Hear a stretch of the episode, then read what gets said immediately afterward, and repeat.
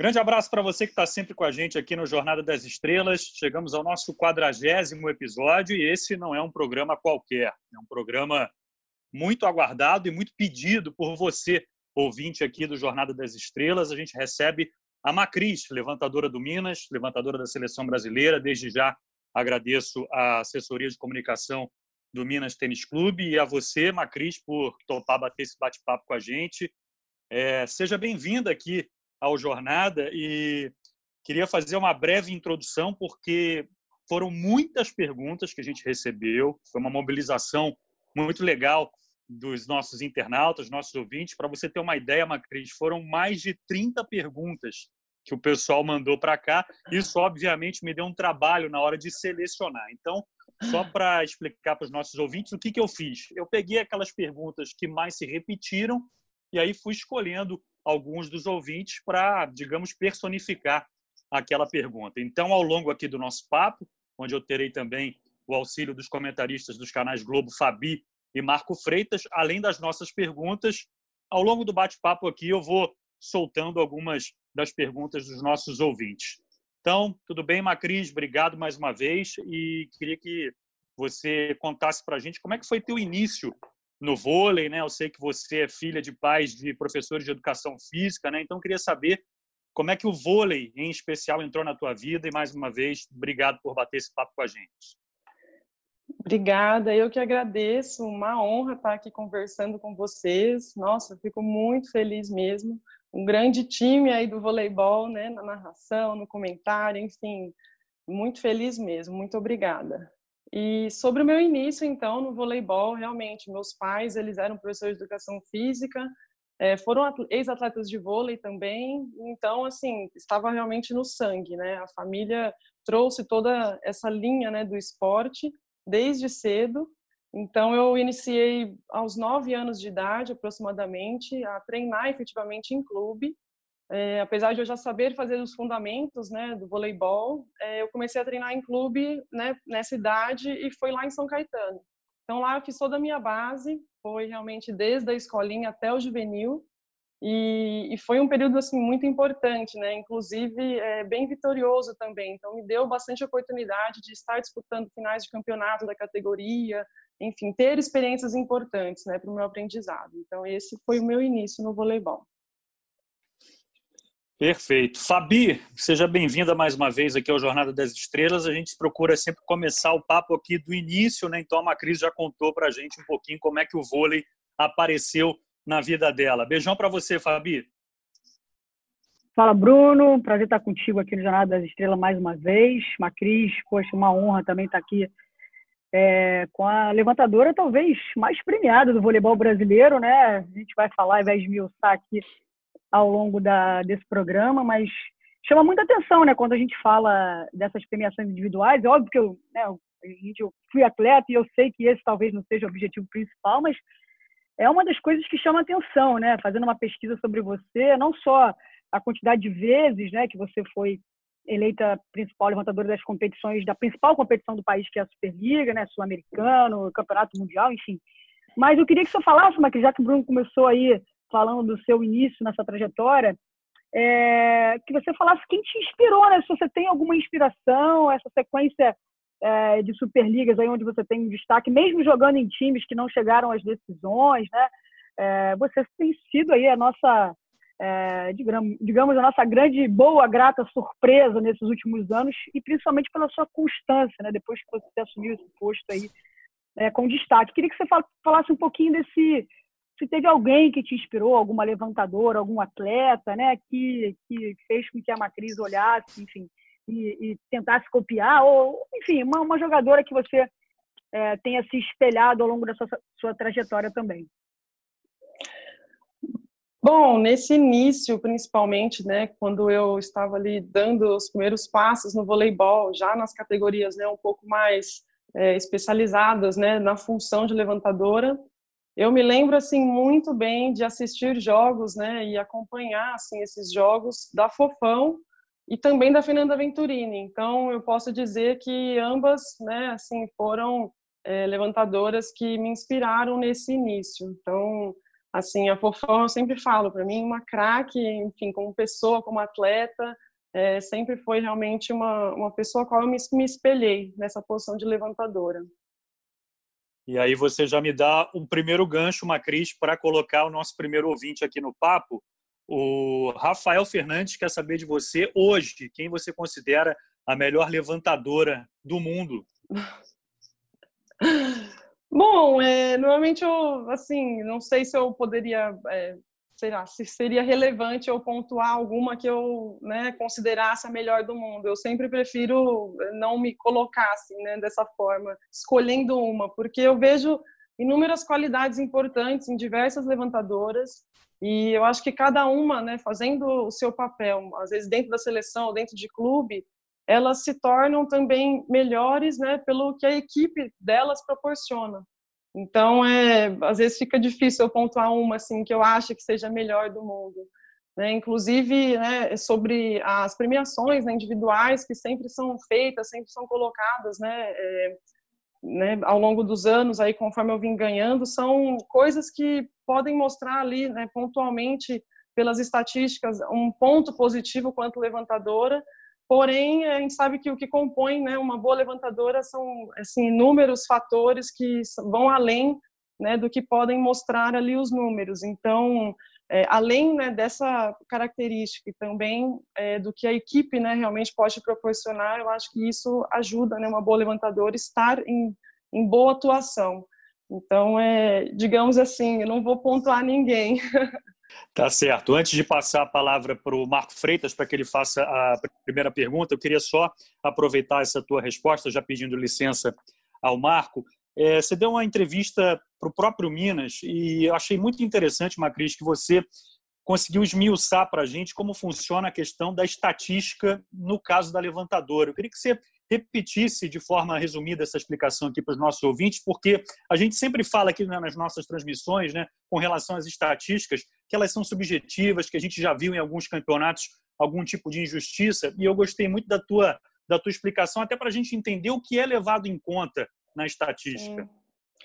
Pois é, a estatística ela consegue mostrar uma face né, do levantamento, uma face que tem a sua importância, só que realmente não compõe né, tudo que é necessário para uma boa levantadora. Então, a estatística ela vai pegar o tanto de bolas que você levantou e vai pontuar como positivas as bolas que você deixa seus atacantes sem bloqueio ou no bloqueio simples. E aí descontando também, talvez, o percentual de erros que você tenha. Então, isso vai compor o seu percentual de aproveitamento.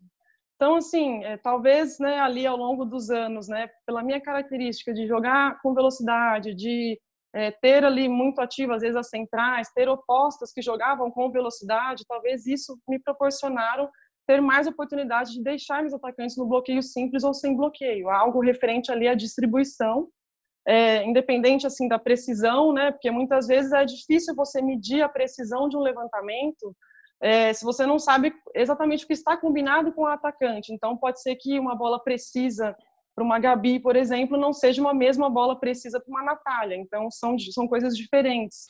Então, é, o que é possível pegar com os números seria isso, né? Então, a questão é de deixar no bloqueio simples ou sem bloqueio. Que é um ponto positivo? Claro que é, né? Acho que os atacantes gostam de estar nessa situação para atacar.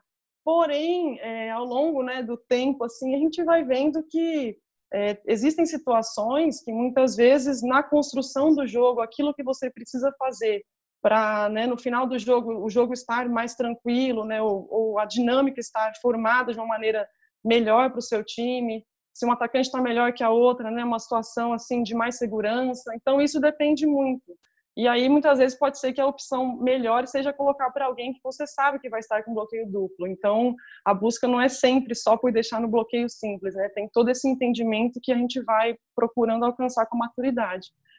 Mas a estatística mostra isso, né? Então, assim, é um ponto positivo, é um ponto positivo e né, valoriza esse ponto positivo, porém, com a consciência sempre, né, ao ganhar esses prêmios ao longo dos anos, assim, né, muitas pessoas às vezes exaltam assim demais, mas eu sempre tive a consciência do tanto que eu precisava trabalhar e melhorar ao longo do tempo para poder realmente ser uma levantadora mais completa.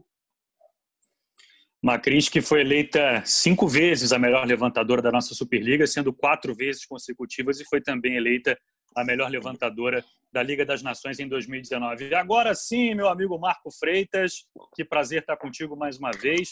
É o fundo mais bonito aqui da nossa videoconferência, né? a gente está respeitando o isolamento social. Sempre aprendendo com você, Marco. Por favor, a sua primeira pergunta para a Macris. Um grande abraço, amigo. Outro grande para você, um beijão na minha irmãzinha Fabi. É sempre bom estar com vocês, seja no trabalho, seja aquele nosso bate-papo delicioso na véspera das partidas. E um prazer ainda mais especial. Né? Adorei receber esse convite, participar desse papo com a Macris. Tenho muita curiosidade em conhecê-la um pouco melhor. Tem um encantamento pela maneira como ela administra o jogo. Eu acho que ela citou duas referências que têm muito a ver com o jogo dela. Eu acho que tem um pouco da dinâmica do jogo da Fernanda, tem um comportamento de liderança elegante, zen, da Fofão, características técnicas da Fofão também para levantar, muito habilidosa na manchete, que a Fofão também é, era demais, e outras características importantes. Eu queria que a, Marquinhos contasse para a gente quando é que ela acha que ela dá um salto de qualidade tática, que eu acho que foi muito importante para o desenvolvimento dela, porque desde que ela surgiu, eu pelo menos acompanho o trabalho da Macris desde o Pinheiros, assim, um pouco mais próximo, e ela sempre me encantou pela habilidade, pela ousadia. Mas em algum momento, eu acho que até um pouquinho antes do Minas, naquele momento incrível do time de Brasília, que venceram favoritos ao título, ali eu acho que já pintava talvez uma Macris um pouco mais cautelosa taticamente, que é o ideal, né? Você juntar a precisão, o conhecimento tático, a liderança a sensibilidade. Agora, você não pode corromper tudo isso para uma iniciativa individual. Eu acho que você equilibrou isso demais e, por isso, hoje, acho que, pelo menos há duas temporadas, você vem sendo a levantadora mais importante do nosso país. Mas acreditou quando é que foi esse estalo, se é que ele de fato aconteceu em algum momento? Sim, eu realmente vejo que quando eu cheguei né, no Minas, e todo o trabalho ali feito e também a perspectiva né, da equipe de realmente brigar ali pelos primeiros colocados, né? Então era uma perspectiva diferente. Então, assim, talvez nas equipes anteriores, onde a gente estava, né, buscando ali boas colocações, mas com, talvez com a realidade de que não estaríamos né, entre os primeiros colocados, a montagem do jogo muitas vezes podia ser até mais arriscada ou mais ousada, até para tentar algo diferente para, né, conseguir talvez um, um bom resultado ali contra grandes equipes, né? Então, assim, com o Minas, principalmente né, no ano que a gente foi campeã da Superliga, que a necessidade ali, o foco né, da equipe realmente estava ali naquela briga né, pelos primeiros lugares e cada detalhe era muito importante. Talvez a equipe também proporcionou que talvez não tivesse tanta necessidade de buscar é, mecanismos diferentes, mas jogar com a qualidade ali das atacantes, isso poderia nos trazer bons resultados. Então, tudo isso, acho que, né, somado a essa situação, somado às, às, aos aprendizados né, na seleção também, com o Zé Roberto, ao longo ali dos anos, né, tendo essas conversas, tendo esse entendimento, acho que tudo isso foi corroborando uma coisa com a outra para que me trouxesse essa maturidade e essa visão de jogo né, mais diferente. Então, acho que de maneira geral foi essa junção né, de experiências, é, de aprendizados e também o contato ali né, com uma filosofia de, de trabalho diferente, né, com a filosofia italiana. Então, tudo isso somado, acho que me ajudou muito. Mas realmente ali no Minas eu tive um novo patamar assim no meu voleibol. Eu vejo que isso foi realmente o ponto ali de partida. Você falou de, de aprendizado e, e, citou a Itália, né? Eu queria que você falasse um pouquinho mais, Macris, sobre os treinadores italianos do Minas, né? O Lavarini e agora o Nicola, no que, que eles contribuíram para que você melhorasse ainda mais o teu jogo. Sim, foi acho que uma grande oportunidade de poder conhecer uma filosofia de trabalho diferente, estando dentro do próprio né, país e podendo receber né, essa nova visão, essa assim talvez colocações diferentes, formas de lidar com situações diferentes, que foi importante. Então muitas das coisas são parecidas, né, e seguem ali uma, uma linha, né, muito parecida. Porém, algumas coisas diferentes eu acho que foram importantes. É, talvez ali fora, né, no, o que o, o Stefano principalmente trouxe depois o Nicola, é de ter todas as atacantes disponíveis o tempo todo, então, assim, as atacantes virem pelo, né, pelo fundo o tempo todo, tanto a ponteira como a oposta, então, isso foi muito importante. e talvez não tivesse tanto costume, até pelas equipes que eu joguei, né, inicialmente, tanto Pinheiros como Brasília, é, não tinha tanta característica de jogar com atacantes vindo pelo fundo. Então foi algo até que eu tive que é, me adaptar e introduzir no meu estilo de jogo, porque eu sempre tive ali o estilo de jogo um pouco mais né, de velocidade, jogando com opostos que faziam função de central. Então foram adaptações que foram necessárias e com eles assim, né, isso ficou muito evidente. Então, é, foram grandes aprendizados, assim, acho que com certeza ajudou bastante a somar nessa maturidade e nessa bagagem importante como levantadora. E aí, Macris, eu te aproveito então, já que a gente citou os treinadores estrangeiros, para te fazer a pergunta que mais se repetiu aqui dos nossos ouvintes. O Leonardo Fontinelli pergunta se você tem vontade de atuar fora do Brasil e em qual liga seria. Bom, é, eu sempre digo, se aparecesse uma boa oportunidade, por que não aproveitar? É, não necessariamente teria assim, um sonho de jogar fora do Brasil, mas eu acho que poderia ser muito benéfico e agregar bastante na experiência. Então, talvez nesse momento fosse algo positivo. É, provavelmente na Liga Turca ou Italiana, né? Acredito que sejam as duas que estão né, mais consistentes aí né, no voleibol e com certeza tem um nível né, de voleibol é, muito grande. Então, se fosse para atuar fora, eu acho que seria numa das duas. Fala, Fabi, mais uma pergunta para a Macris. Não, eu queria aproveitar é, a pergunta que o Marco fez né, em relação ao momento de, de clique. É, eu, particularmente, tenho uma opinião sobre isso. Eu me lembro, eu ainda jogava. Eu acho que tem um marco ali de, é, desculpe o trocadilho do nome, Marco Freitas e o Marco na carreira da Macris, mas para mim tem um ponto que é fundamental, assim, na sua, porque é isso, né? A gente, eu falei um pouco disso, da quantidade de vezes que você foi destaque, mas tem um momento que, que tem a, aquela subida no degrau para mim, né? Na minha humilde visão. É, é aquele título do Sul-Americano de vocês, nessa primeira temporada, lá 17, 18, né? Que vocês conquistam lá no Minas. Ali tem uma, eu acho que tem ali uma consolidação daquela confiança de falar, cara, agora a gente, agora a gente veio para ficar, a gente veio e é isso aqui que eu quero, assim, a minha visão te acompanhando ao longo do tempo jogando contra. Eu acho que aquele título para você pessoalmente ele é fundamental, assim. É, eu, eu começo a ver dali para frente uma matriz Medo você nunca teve, né? Era uma pergunta que eu ia dizer, que eu ia fazer. Teve algum jogo que não teve bola de segunda da Macris? Essa era uma pergunta que eu queria fazer. Mas, assim, é, para mim ali tem, um, tem uma, uma coisa da, que mistura com isso que o Marco disse, assim, aquela coisa de, do seu olhar mais macro, assim, sabe? A sua, a sua maturidade como levantadora, ali. Uma outra coisa que me Sim. chamou muita atenção também, é que você é, você não passa pelas categorias de base do vôlei, do vôlei brasileiro, né, na base do Brasil. Você tem essa primeira convocação em 2015, né, que foi o ano do, do Pan-Americano. E a sua primeira experiência é ali, né? Você estava naquele grupo que o Zé Roberto meio que divide, né? Uma galera vai para a final, fase final do Grand Prix e uma galera vai para a fase lá de jogar o Pan-Americano.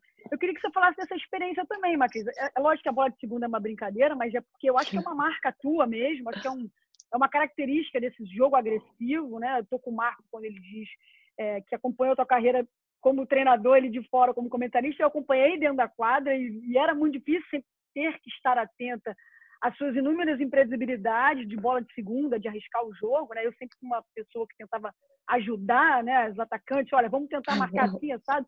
E a gente tem que sair a fumaça da cabeça, mas eu queria que você falasse também dessa experiência na seleção brasileira, que demorou um pouco para vir, acho que por motivos óbvios, né? A gente tinha uma geração de levantadoras também muito eh, competitivas, jogadoras importantes, mas que chegou o teu momento lá em 2015, a primeira convocação, a primeira experiência de vestir a camisa do Brasil. Eu queria que você falasse um pouquinho sobre isso. Sim, nossa, acho que você fez uma leitura assim perfeita. Eu acho que eu vejo da mesma maneira. Como eu falei no Minas, realmente foi onde deu aquele salto, né, em relação a, a talvez ali o clique, né, como você falou. E lá foram realmente muitas estreias. Eu nunca tinha chegado numa semifinal de Superliga, eu nunca tinha participado de um sul-americano né, de clubes, então assim, mundial, né, no próximo ano. Então, realmente, esse primeiro ano que eu participei do Sul-Americano de clubes, nossa, foi algo realmente muito importante. Então, realmente acho que deu aquele clique ali. E sobre a seleção, é, pois é, eu nunca tive né, ali é, passagens pelas categorias de base, e a minha primeira oportunidade, então, foi em 2015, e foi realmente, assim, muita felicidade, foi assim, nossa, eu não tinha nem o que falar, o orgulho que eu estava de poder vestir a camisa da seleção, ter oportunidade, conhecer todo um mundo, né, diferente, eu nunca tinha nem viajado internacionalmente, eu não tinha passaporte, então, assim, eu vejo que naquele momento, 2015, eu estava, assim, ainda precisando caminhar muito. E me apareceu uma grande oportunidade já que eu tive a oportunidade de jogar como titular no, nos Pan-Americanos, né, de 2015 em Toronto. E apesar, né, de a gente ter ali pouco tempo ali de preparo, né, com a equipe, ter contato, é, foi assim uma grande experiência para mim. Então, é, eu vejo que talvez posteriormente, né, nos clubes, eu tendo a oportunidade de atuar também com as jogadoras, né, que está, estavam, estariam na seleção, isso facilitou também bastante o trabalho dentro da seleção. Então, em 2015, assim, foi uma grande experiência de poder viajar internacionalmente, ter contato com tantos atletas, né, que a gente às vezes só jogava contra, não tinha ali aquele aquela proximidade, então foi foi bem benéfico, assim, foi muito bom. E muito feliz sempre, né, porque para mim é um grande orgulho poder representar a seleção e o, né, e o país. Teve bola, teve algum jogo que não teve bola de segunda? Só pra gente agora. Pois é. Já que eu, já que eu levantei. Nossa, pois é. Acho que, não sei, acho que é difícil, viu? Porque eu falo, hoje em dia, eu falo assim para as pessoas, quando eu largo de segunda, muitas vezes eu sinto que é o momento de largar, eu acho que tem que largar, assim, talvez um rally longo, ou a passagem está meio travada, né? Eu preciso largar, e para tentar auxiliar. Então, talvez antigamente, assim, né, eu arriscava mais, né, fazer. Conforme vai passando o tempo, as pessoas também te conhecem, se preparam, né, como você falou, já deixar todo mundo atenta lá, primeira largada, né, poxa, difícil fazer cair bola de segunda com você lá, vou te contar, viu? Mas a gente às vezes arrisca, porque às vezes é uma situação que te exige uma medida, né, ali mais arriscada, uma bola que está mais colada na rede, né, uma situação que você olha para um lado, olha para o outro, o atacante está desarrumada, ninguém te chama. E aí você fala: Meu Deus, o que, que eu vou fazer? Eu vou passar para outro lado, rezar para o time estar tá desatento. Então, assim, em algumas situações acontecem isso, mas em outras a gente realmente avalia aqui, né, que seria legal ali estar tá largando, é benéfico e tudo mais. Bruno, resumindo, mas... não teve, Bruno, não teve, Acho não, não, teve, não teve. Acho que não. Mas é, o, o, bom é que a gente vai aprendendo o momento certo, né? Uma coisa que o Zé sempre falou bastante, né? Que é importante, claro, usar como recurso, mas sabendo usar no momento certo isso, né, acho que é muito mais benéfico para a equipe. Então, às vezes é ponto de você colocar seu atacante no jogo, né, você dar uma confiança maior. Então, tudo isso eu aprendi a, identificar e hoje em dia eu estou mais tranquila, eu acho, quando largar de segundo. O povo até pede para largar mais hoje em dia, mas eu falo, não, gente, Deixa eu fazer o jogo ali tranquilo. Cabe, cabe uma pesquisa mesmo, viu, Fabi? Uma pesquisa longa, inclusive. Acho que a gente não vai encontrar uma partida em que a Macris não utilizou esse recurso da bola de segunda. Pesquisa é sinônimo de Marco Freitas. Aí, né? Vamos deixar com ele. Vamos deixar com ele. Vai lá, Marquinho, mais uma para a Macris. É, tanta coisa que a gente gostaria de saber da Macris, né? Mas eu tenho determinadas situações que eu tenho muita curiosidade, inclusive nessa parte, vamos chamar assim, da engenharia do jogo, Macris. Como é que é elaborado esse plano de jogo em dados percentuais, mais ou menos? Onde, é que vai a orientação do técnico? Quer dizer, tem uma estrutura tática para você jogar. Que tipo de liberdade você tem para jogar? Isso é, isso é diferente no Minas e na seleção. Bom, é, digamos que toda né, a parte tática, toda essa estrutura é feita tanto baseado né, na própria equipe, ou seja, na, nas minhas atacantes, né, como é que elas estão naquele dia ou naquela época, né, se estão com dor, se não estão, como é que está feita a estrutura, sem contar, né, a minha equipe também é adversária. Então, qual que é a exigência do time adversário, né? Se é o bloqueio mais vulnerável, estar tá numa posição ou outra, qual vai ser o encaixe dos rodízios. Então, tudo isso a gente acaba estudando e conversando ao longo da semana, né, da preparação para jogar com aquela equipe e também no, nos vídeos, né, e, e, treinamentos técnicos ali sobre é, a equipe em si. Então, esse estudo, né, feito com, com orientação né, do técnico, estatístico e tudo mais, é, baseado também ali nas opções né, possíveis a gente utilizar dentro do jogo. Isso acho que vai pautar ali o que né, o caminho para se seguir. E também, claro, né, dependendo da situação, como é que vai ser o desenrolar do jogo, isso pode se modificar e aí a gente tem que estar atenta para as novas orientações, né, que vem do técnico ou nos planos A, B e C que a gente acaba tendo que fazer, né, de acordo com as necessidades.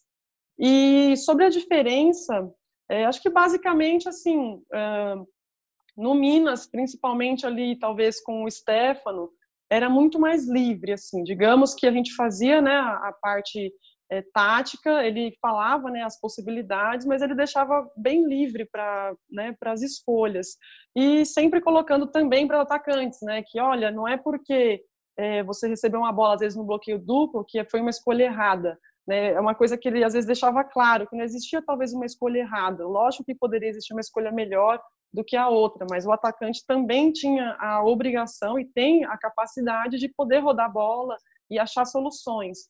Então, é, isso talvez deixava ali um, uma liberdade um pouco maior.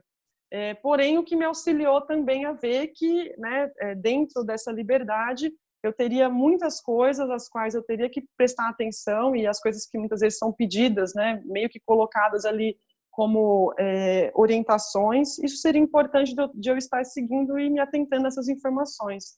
E na seleção eu também tenho, né, de certa maneira, essa liberdade, é, porém tem orientações sempre né, um pouco mais específicas, muitas vezes, para determinar situações que é visto que dá certo, que não dá certo. Então, tudo isso alinhado e somado, eu acho que vai compondo ali essa, né, essa orientação que eu recebo. Mas, de maneira geral, é aquela velha história, né? Se der certo, é se isso, der é certo, é vai estar tá certo. Qualquer lugar é como a bola de segunda, né, Macris? Quando cai é ótimo, ele é um gênio. Quando erra, tem que aturar o ônus. Exatamente isso.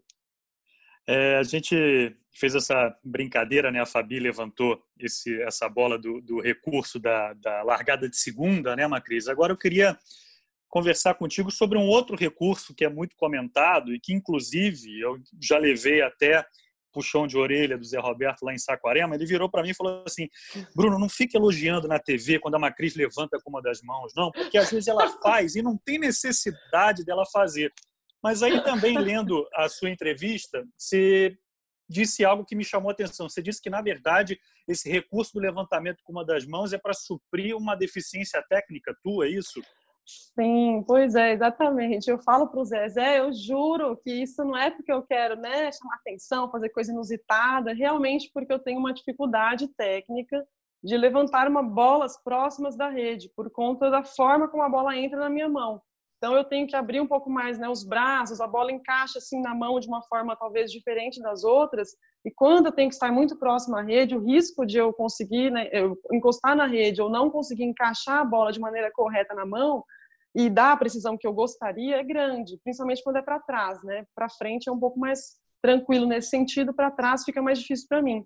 Então eu, eu né, me adaptei utilizando esse recurso. Com uma mão eu consigo ir mais alto e dar uma precisão maior. Né? Por incrível que pareça, acaba saindo melhor do que com as duas quando a bola está colada. Então eu falo, é somente um recurso, só que para vendo de fora e talvez eh, comparando ali com outras levantadoras que têm a técnica né, diferente, é, pode parecer que eu poderia ir com as duas, só que eu sinto ali, eu entendo, né? Já tentei também, treinei muitas vezes e vejo que não é possível. Mas claro, sempre tentando buscar, né? Fazer com as duas e aprender para né, minimizar também ali as possibilidades né, de erros. Mas, enfim, realmente é um recurso por causa da minha deficiência. Nesse sentido, Macris, o que, que você acha que você ainda precisa melhorar no teu jogo? Pode até não ser no levantamento, pode ser Nossa. no saque, no bloqueio. O que, que você acha que você pode melhorar? Bom, uma coisa que eu estou buscando melhorar muito, muito, muito, e eu estou aproveitando, assim, assistindo todos os videozinhos de Fabi na internet sobre defesa, é com a maior especialista aí, que é melhorar minha defesa. Então eu fico assistindo todos os vídeos, vendo como é que se movimenta, como é que ela chega na bola. Até com o pé eu estou treinando para salvar a bola. Mas eu acho que eu não vou chegar perto, não, dessa habilidade sua. Mas defesa realmente é um ponto que eu estou buscando, assim, é, me dedicar é, com, com, mais gosto, assim, que é algo que o Zé falou para mim, né? Ele disse que se eu me empenhasse, talvez me dedicasse com tanto amor ali, com tanto gosto, como eu me dedico para o levantamento, se eu fizesse isso para a defesa, talvez a defesa fluísse melhor. Então eu estou ali já arranjando formas né, de ser criativa para a defesa, para eu me empolgar com isso, realmente fazer o meu melhor ali para ajudar a equipe, né?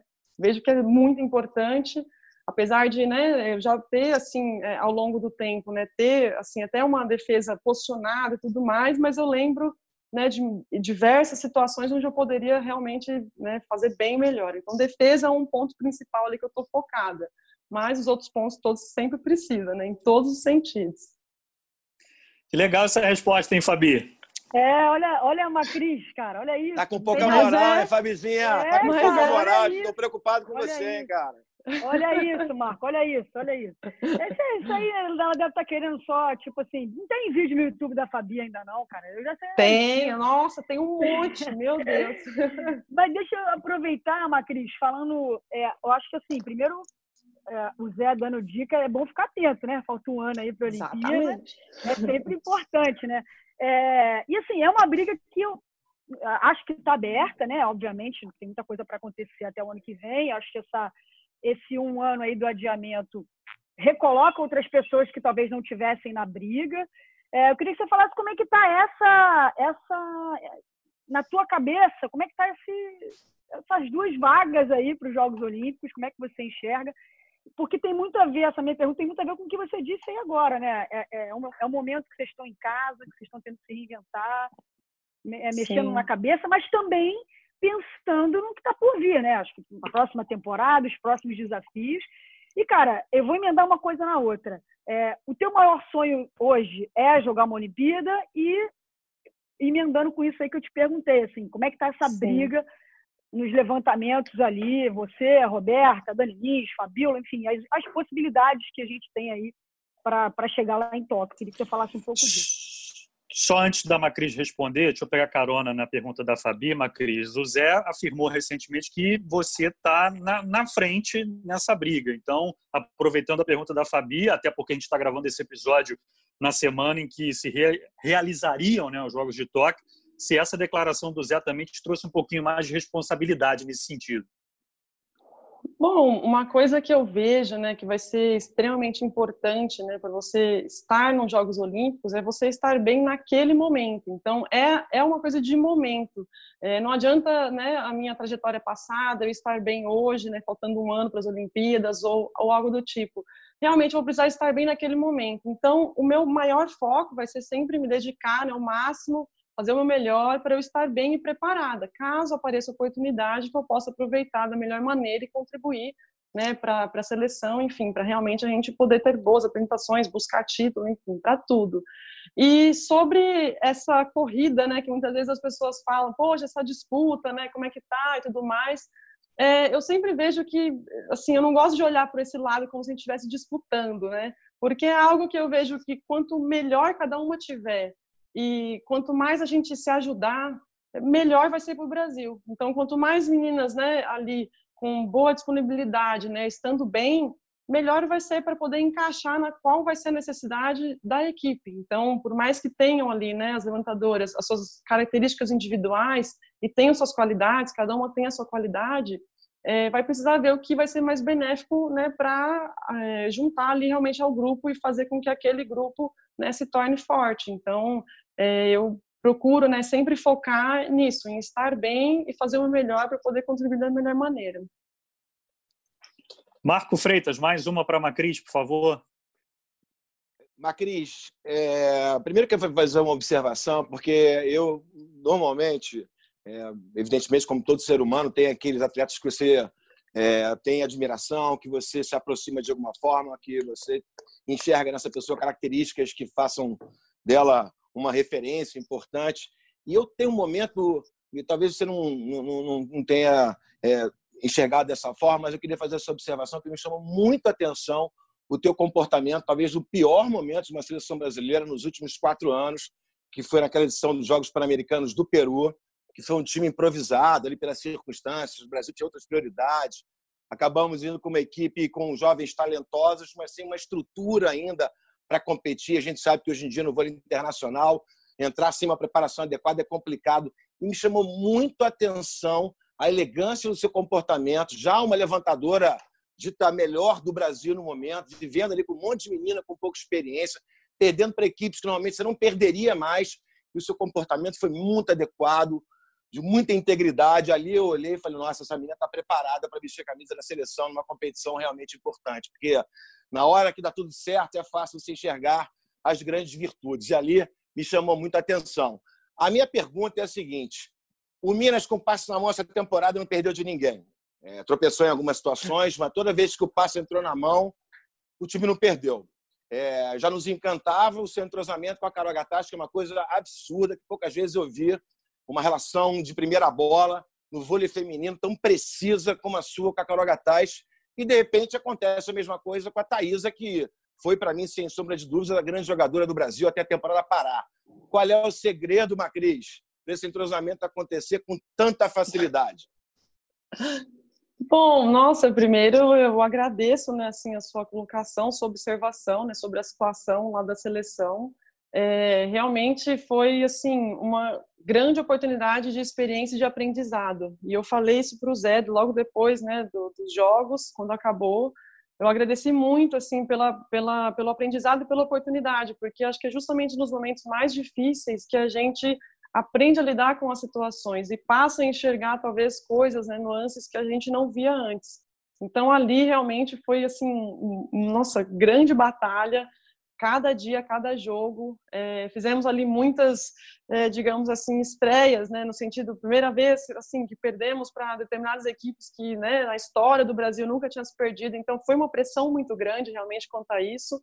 Porém, a gente tentando aprender a lidar com essas situações. E eu ali, né, tive a oportunidade de ser capitã, né, nesses últimos Jogos Pan-Americanos, então realmente eu me vi numa responsabilidade maior de estar é, ali comandando as meninas também dentro de quadra e absorvendo também essa carga né, pesada que todo mundo ali estava levando. É, mas ao mesmo tempo isso foi assim muito positivo. Realmente a gente conseguiu né, sair de uma situação é, ruim e ter uma consciência de que do quanto que a gente precisava né, batalhar, que todas as equipes estão sempre treinando, batalhando, crescendo e que se a gente quer né, buscar grandes resultados aí para frente, a gente tinha muito a trabalhar também. E ficou um grande, acho que, recado também para as jovens atletas, né, que buscam aí o seu lugar, né, buscam evoluir, que precisamos realmente trabalhar bastante. E sobre o entrosamento, né, então, aí no Minas, é, acho que o que mais ajuda, né, em relação tanto a Carol Gattas como a País, enfim, com todas as outras meninas, é sempre ter a boa vontade de todo mundo, que isso, assim, tanto a vontade de querer acertar, a técnica, né, é, é, que elas têm, as habilidades que elas têm, tudo isso assim, fica muito fácil para mim.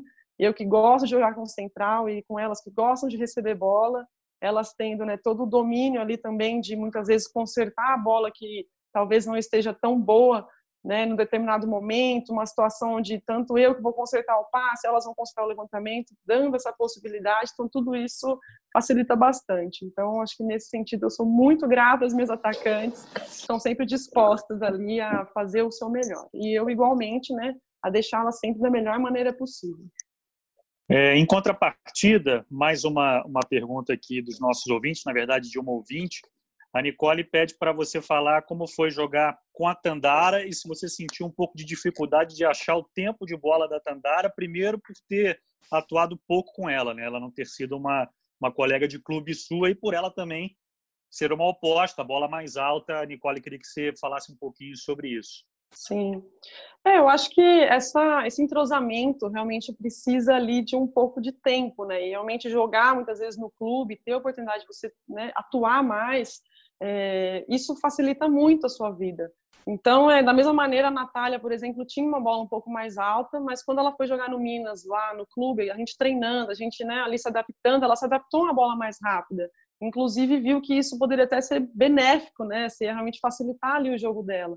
Então, for, foram coisas que são possíveis, né? Realmente, você treinando no clube, tendo um contato maior.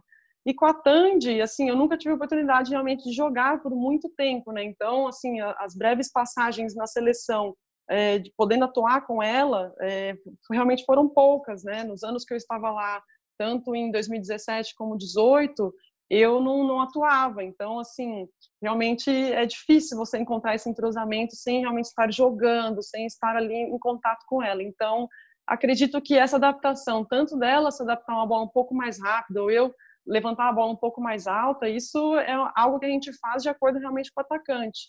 Mas aos poucos, o atacante também observa que ele acelerar um pouco o jogo vai ser muito benéfico para ele, que ele facilita também né, a montagem e a distribuição das outras atacantes. Né? Então, faz com que o bloqueio talvez fique mais atento a ela, libere um pouco mais as centrais. Então, tudo isso né, construído ali de forma coletiva, acho que o atacante, mesmo tendo uma característica né, de atacar uma bola um pouco mais alta, ele passa a enxergar como é, vai ser benéfico para a equipe como um todo, ele né, tentar uma bola um pouco mais rápida. E claro, em determinados momentos de jogo, né, bola passe quebrado, né, onde, enfim, não tem o que pensar, aí coloca a bola mais confortável possível. Mas isso só é possível realmente com o tempo e com o treinamento, né? Então, é, a gente vai fazendo o que é possível. Bacana, Macris. E mais uma vez eu queria agradecer aos nossos ouvintes aí pelo envio das perguntas. Ainda tenho algumas para fazer. A gente está chegando a 40 minutos de papo. Ainda preciso falar sobre o assunto veganismo. Você não vai escapar disso. Foram perguntas, aliás, muito interessantes que chegaram aqui para a gente falar desse tema, mas ainda, ainda de bola, ainda de quadra. Fabi, Marco Freitas, fiquem à vontade aí. Eu queria falar, aproveitar também, eu acho que o, o gancho aí, que você fala de uma troca que eu acho que é justa para todo mundo. E, e aproveitando também sobre a questão das responsabilidades, né, que o Marco apontou aí lá no Pan-Americano, que realmente foi bacana. A gente fez essa, essa, esses jogos muitos momentos juntos, né? O Marco é um cara que a gente que eu aprendo diariamente, é, principalmente sobre esse, esse olhar, né? Que é muito interessante. Cada um tem uma visão de jogo e às vezes, né, quem está do teu lado, né, do lado de cá também, Macris, a gente continua aprendendo, a gente tem que estar tá sempre atento aos olhares, aos ouvidos, então isso é muito importante. Eu, tá, eu sempre fico ali pensando qual é a perspectiva que o Marco está vendo sobre aquilo que eu estou vendo e, e, a gente vai fazendo uma troca que eu acho que é boa para todos nós. Eu queria que você aproveitasse também essa responsabilidade aí que foi muito mencionada e falasse sobre algum jovem talento. Se você está enxergando, né, você agora já tem já pode hoje, já não quis falar da, da melhor aí, porque eu acho que talvez seja uma saia justa ali, é difícil realmente, mas se você vê alguém despontando, assim, se você observa ao longo da Superliga algumas meninas, é, próprio Minas tem categoria de base, enfim, mas que você falasse um pouquinho também sobre o futuro do vôlei brasileiro. Acho que é, um, é, um, é uma posição sempre muito falada, sempre muito cobrada e sempre com muita expectativa é, das pessoas, né? E agora você também aí com como o Zé Roberto deu na entrevista que o, que o Bruno falou aí sobre você estar tá um pouquinho na frente da sua possibilidade de viver esse sonho olímpico. Diz aí pra gente o que, você observa dessa galera mais jovem como levantador. Realmente, como você falou, né, às vezes a gente fica meio em saia justa, né, de citar nomes, né, colocar é, determinadas jogadoras. Mas é algo muito positivo que eu vejo, né, do Brasil, cada vez mais essas atletas jovens que estão né, se firmando ali em seus clubes, estão ganhando oportunidades também na seleção. E tudo isso né, vai depender ali também das experiências que elas tiverem, do quanto elas vão se dedicar, né, tudo mais. Mas eu vejo realmente que tem muita garra, né, e muita, muito brilho assim para jogar. Eu sinto, né, também ali convivendo, né, no Pan-Americano e também na seleção em outros momentos com as atletas jovens, que elas estão muito empenhadas, muito empenhadas para aprender, para absorver aquilo que as mais velhas podem passar. E apesar de serem né, gerações diferentes, é, serem né, muitas vezes é, momentos de vida diferentes né, em relação a outras gerações, é importante que a gente veja né, que cada uma tem ali a sua é, momento específico, né, tem a sua situação às vezes específica de vida, de mundo, né, são coisas que você lida né, de forma diferente. Porém, aquele amor pelo vôlei, aquela dedicação, eu acho que isso se mantém. Eu acho que é o mais importante a gente conseguir né, que novos talentos aí surjam, que essa chama, né, esse amor pelo voleibol se mantenha. Então, eu, vejo, eu tenho boas perspectivas assim sobre o voleibol brasileiro. Marco Freitas. Bom, aproveitando também essa situação ainda da dinâmica do jogo, das opções, a gente sempre sonha com aquela possibilidade de ter um tripé agressivo e que tenha qualidade técnica para jogar em alto nível. A gente sonha com Natália, Gabizinha, Tandara. E também acho, seguindo essa linha de raciocínio da própria Macris, que para um time como esse ter de fato chances de uma medalha de ouro olímpico, acho que tem na sua plenitude física, o time vai ter que incorporar uma velocidade ainda mais acentuada. Então, acho que até que a Tandara, de uma certa forma, hoje, teria que se adaptar um pouco mais ao jogo da Macris, coisa que a Natália fez muito bem na última temporada dela no Brasil. E a sua perspectiva também é essa, Macris? Você imagina que essas três atacantes espetaculares do Brasil na sua plenitude, com centrais fabulosos que a gente tem e que você, o Dani, o Fabiola, a própria Roberta que corre por fora, nós teremos assim um time de fato para brigar por uma medalha? Com certeza. Acho que toda a equipe, né, assim, engajada ali num objetivo comum, estruturada, treinada. Eu acho que a gente vai com certeza assim, né, dar todas nós, né, todas nós que estamos ali é, nessa corrida, né, para servir a seleção, é, vamos dar o nosso melhor. Eu tenho certeza que é muito possível da gente conseguir boas colocações, conseguir título, conseguir o ouro. É, basta a gente né, realmente focar ali no trabalho, conseguir realmente encaixar todo mundo, todo mundo estar bem fisicamente. Então, é, vai ser um, um grande trabalho, mas uma grande oportunidade. E com certeza, assim, é, como você mencionou, a Tandy ela tem totais condições de atacar bolas mais rápidas, mais altas, enfim, ela tem muita habilidade, muito talento. Então, tenho certeza que é, esse entrosamento, né, essa questão toda que às vezes precisa ser ajustada, por exemplo, né, para uma equipe que tem essa característica de jogar um pouco mais rápido, tudo isso seria assim tranquilo para ela. Então, esse foco né, no grupo e nessa nesse trabalho em grupo, eu acho que isso vai, vai ser essencial e muito importante para o Brasil realmente estar firme ali. Ô, Macris, eu vou entregar agora a Fabi, eu espero que a Fabi não fique chateada comigo. Nós, no Sport TV, nas últimas semanas, nós tivemos a oportunidade de fazer renarrações de conquistas do nosso voleibol feminino. E uma delas foi a final do Grand Prix de 2017, última edição do Grand Prix. Aí, quando você entrou na quadra, a Fabi me perguntou: será que a Macri já era fada vegana aí em 2017? E aí eu queria que você nos respondesse quando é que você fez essa transição para o veganismo? Foi de 2016 para 2017, né? Se eu não estou enganado. Uhum. Por que adotar essa filosofia? O que, te motivou a adotar essa filosofia? Porque a gente sabe que o veganismo ele vai muito além da alimentação, né? Ele é um estilo de vida. Conta um pouquinho disso para a gente, por favor. Sim, pois é. Em 2017 eu já era vegana e realmente foi um estilo de vida, né, que eu passei a ter maior conhecimento em 2016. Na verdade, eu nunca tinha ouvido o termo vegano, por eu ser uma pessoa também é, mais, né, sempre mais quieta, não sou muito assim das redes sociais. Eu acho que eu não tinha é, tanto conhecimento sobre isso e nunca tinha ouvido falar. Mas quando eu né, pude ouvir falar, é, vi pesquisa científica, né, tive um embasamento científico e também é, o conhecimento de como eram feitas as coisas né, nas indústrias, como os animais né, sofriam e tudo mais, então uniu aquele meu amor que eu sempre tive pelos animais é, a né, esse embasamento científico que me possibilitou então fazer a retirada de todas as coisas de origem animal. E o que me foi assim, muito benéfico porque eu descobri um grande leque de opções no reino vegetal, coisas que nós já estamos acostumados a comer muitas vezes a gente nem se dá conta que às vezes 80% do nosso prato é de origem vegetal. Então, é fazendo as combinações certas, aprendendo a temperar, colocar né, um gosto ali é, mais específico, né, de acordo com a sua necessidade dentro do prato, isso foi assim muito importante para mim e conseguiu fazer com que a minha alimentação ficasse até mais equilibrada. Então, é tudo isso, né, somado a todas as coisas, pontos positivos, né, que também esse estilo de vida trouxe para mim, né, em termos de maior é, descanso, porque a fadiga muscular era menor em relação aos exercícios intensos, minha recuperação era melhor, é, meu sono se tornou também muito melhor, uh, também a parte digestiva, é, a, né, realmente assim o trabalho intestinal, digestão, tudo assim foi bem benéfico todos os detalhes a gente sabe que na, na, alta performance importam, né? Então, tudo isso, aliado a esse equilíbrio, né, que também vem uh, da parte psicológica, né, da parte mental, acho que todas essas boas energias, digamos assim, quando a gente né, deixa de lado ali aquilo que traz o sofrimento para os animais, né, e de alguma forma, né, eu, eu acredito que, que possa, né, estar ali ligado, isso tudo me trouxe realmente um, uma nova visão, tanto de vida como de para a parte pessoal como para a parte profissional. Então foi realmente um combo ali. E aí quando eu vi já estava sendo chamada de a fada vegana do levantamento na TV. É verdade. Não sei quem foi. Não sei quem foi. É, foram duas duas perguntas muito interessantes que vieram dos nossos ouvintes é, com relação a esse tema.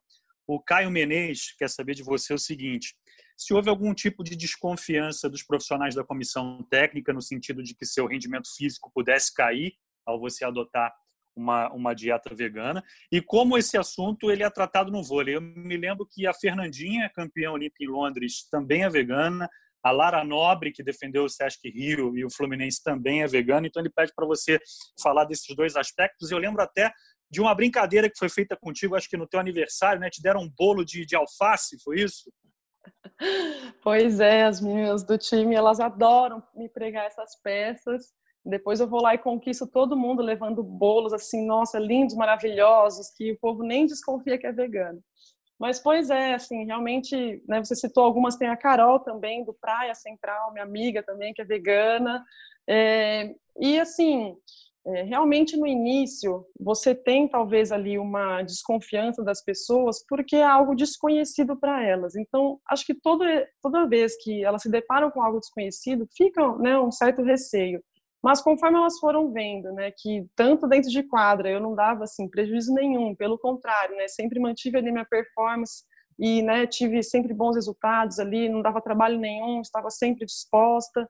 É, então eles foram vendo que realmente, né, uma coisa não tinha nada a ver com a outra e que o que vai depender também é da minha disciplina, da minha dedicação, né, do quanto ali eu realmente me empenho é, para fazer, né, uma alimentação equilibrada.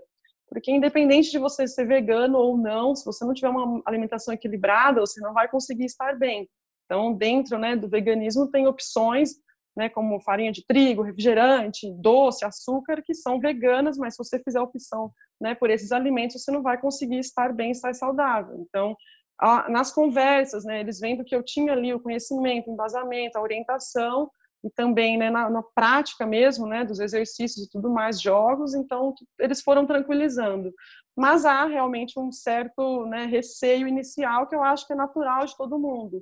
Mas com bastante conversa, né, assim, até muitas vezes a gente tentando né, levar ali para brincadeira, né, na seleção muitas vezes o Zé Roberto ele fazia uma brincadeira no jantar, ele ou, ou almoço, né, ele sempre falava, Macris, uma pergunta.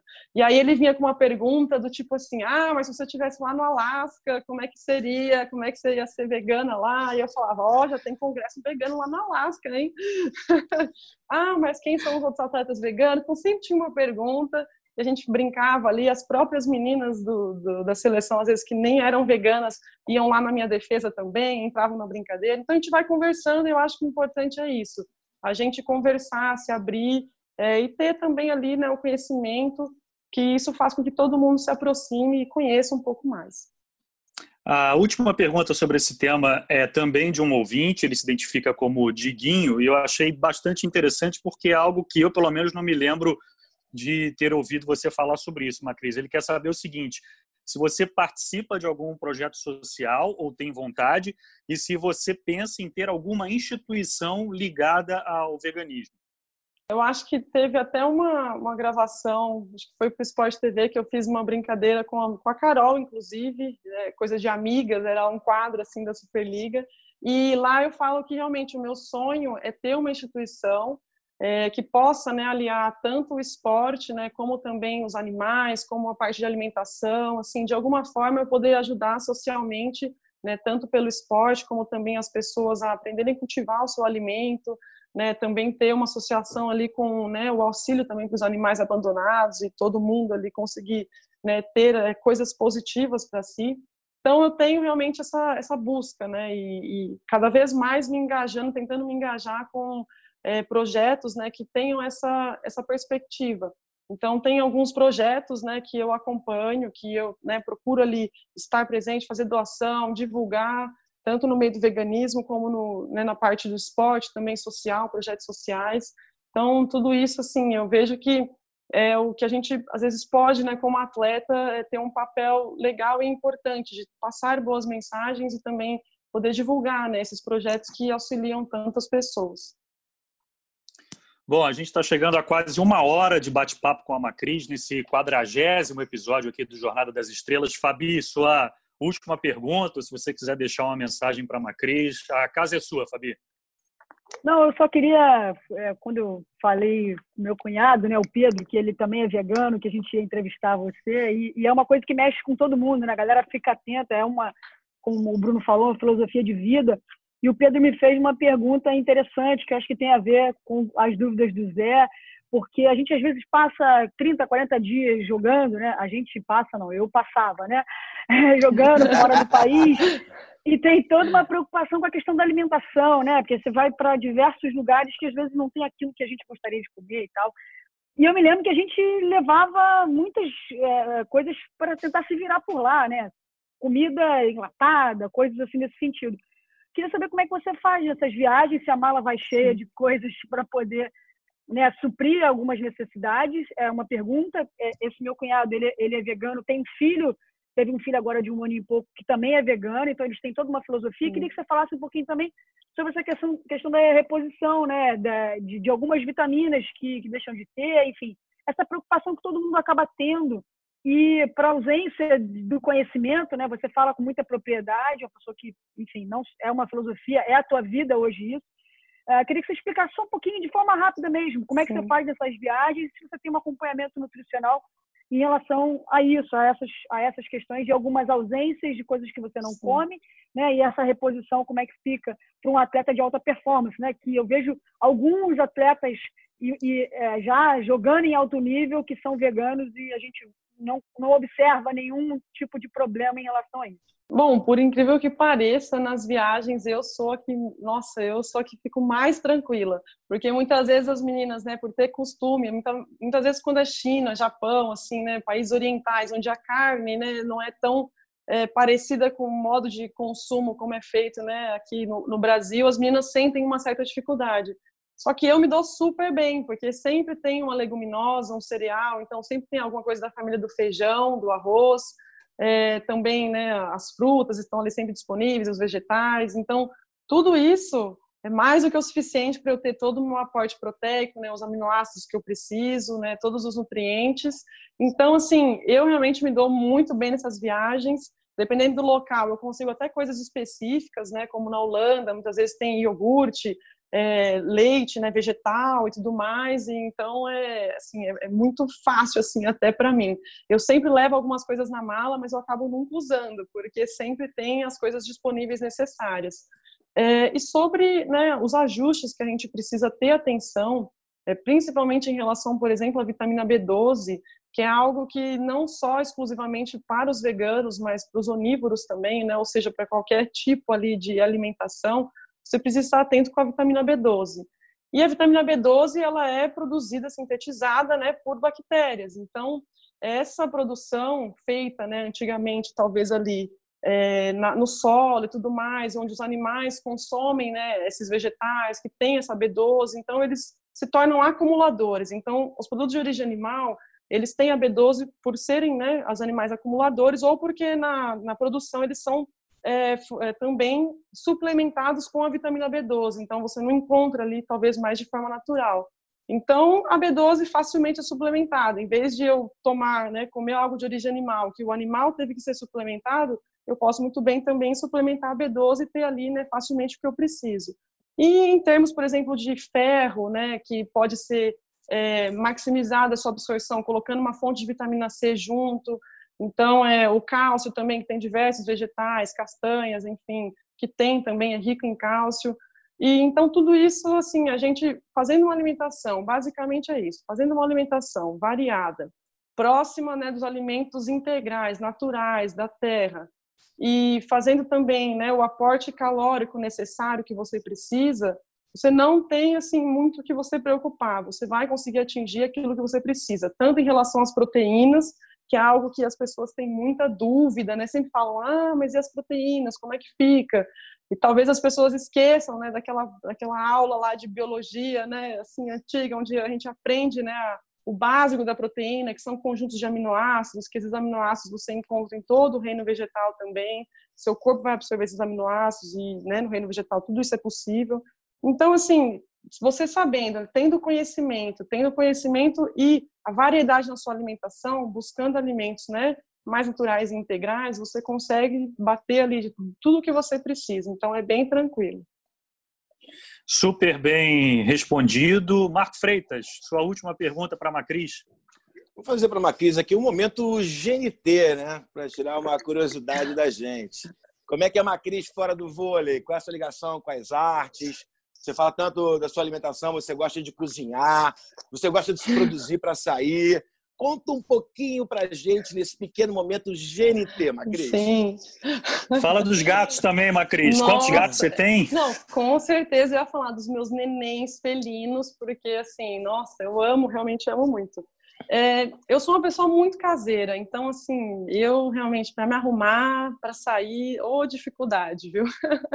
As meninas ficam sempre me puxando para sair porque é difícil. Então, eu sou muito caseira, eu gosto de ficar em casa, eu gosto de cuidar dos meus gatos, brincar com eles, enfim, é, fazer tudo que eu puder aqui, ler bastante, ver filmes.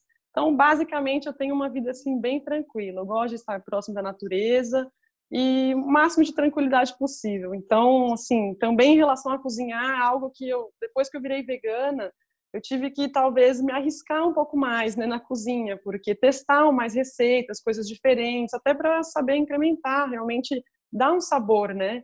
Igual a gente receber lá um bolo de aniversário só de alface, né? A gente aprende a temperar aquele alface e fica bom. As meninas fazem aquele bolo de alface para mim, depois eu tenho que comer aquilo tudo. Mas aí eu tempero e fica uma delícia.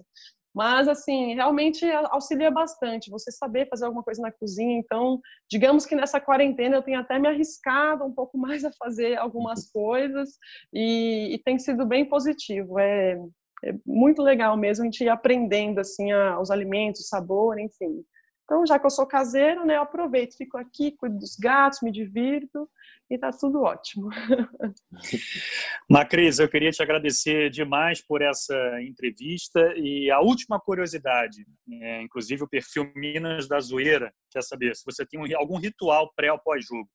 Bom, é, normalmente eu, eu, gosto assim de passar todo o jogo assim realmente na minha cabeça, né? Então todos aqueles estudos, anotações que a gente faz, né, vem dos vídeos e eu vou repassando, né, tentando por passagem ali ver realmente quais são as situações possíveis, né, se der errado aqui, o que eu posso fazer, né, o que eu posso montar do jogo. Então meu ritual basicamente é esse, de mentalizar o jogo e, claro, né, coloco às vezes uma música para poder escutar também, gosto de ler determinadas mensagens também positivas, me focar realmente naquele né, é, ambiente ali do jogo, né, aquela adrenalina, e, enfim, acho que basicamente é isso, né? Só que a música, às vezes, no vestiário, sabe como é que é, né? Uma coloca a caixinha de som ali, a gente acaba escutando o que a galera põe, né? Às vezes a gente sofre ali um pouco com os estilos musicais, mas a gente entra na brincadeira, deixa tudo animado oh, e vamos oh, embora por junto. Oh, sofre! Oh, oh. Sofre, não é? Macris, um beijo grande para você. Muito obrigado por essa entrevista. Te desejar ainda mais sucesso na tua carreira e que você consiga alcançar todos os seus objetivos aí. Muito obrigado. Muito obrigada. Eu que agradeço. Foi um prazer estar aqui com vocês. Fabi, valeu. Mais uma para conta, o nosso quadragésimo programa, hein? É isso. Passou rapidinho. Boa demais. Obrigado pelo convite, Bruno. Sempre aposto. Valeu, Fabi. Marco Freitas, obrigado. Assim como a Fabi, sempre aprendendo com amigo. Valeu, um abração. Bom demais. Um beijo para você, beijo para minha irmãzinha Fabi. Macris, foi um prazer muito grande conhecer um pouco melhor. Sucesso. Tenho certeza que esse é um programa que vai repercutir bastante, gravado na terça-feira, dia 21 de julho. Essa foi a Macris aqui no Jornada das Estrelas, episódio 40. Até a próxima, até a semana que vem com mais um convidado ou convidada aqui no Jornada.